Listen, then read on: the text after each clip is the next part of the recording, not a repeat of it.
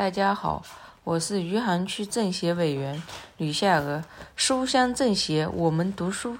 今天给大家推荐这本书是《活法》，为大家推荐这本书，主要是这本书里讲的，人的灵魂可以被磨练，也可以被污染；人的精神可以变得高尚，也可以变得卑微，这取决于我们的人生态度。就是我们准备怎样度过自己的人生，有才无德就难免误入歧途。世上这样的人为数不少，我所在的实业界也一样。有些人唯利是图，一切以自我为中心，结果干起了违法舞弊的勾当。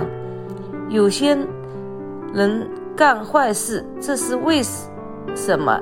有道是才子为才所累，有才智的人容易迷信自己的才智而走错方向。他们可以发挥自己的才干而取得一时的成功，但只靠才干必然走向失败。越是才华出众的人，越需要人生的指针，依靠他。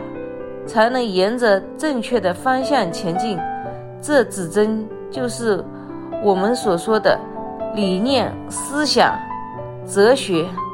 如果缺乏这种哲学，人格不成熟，那么即使天资聪明，但因为才高而德寡，这种高才就不能用于正道，结果招致挫败。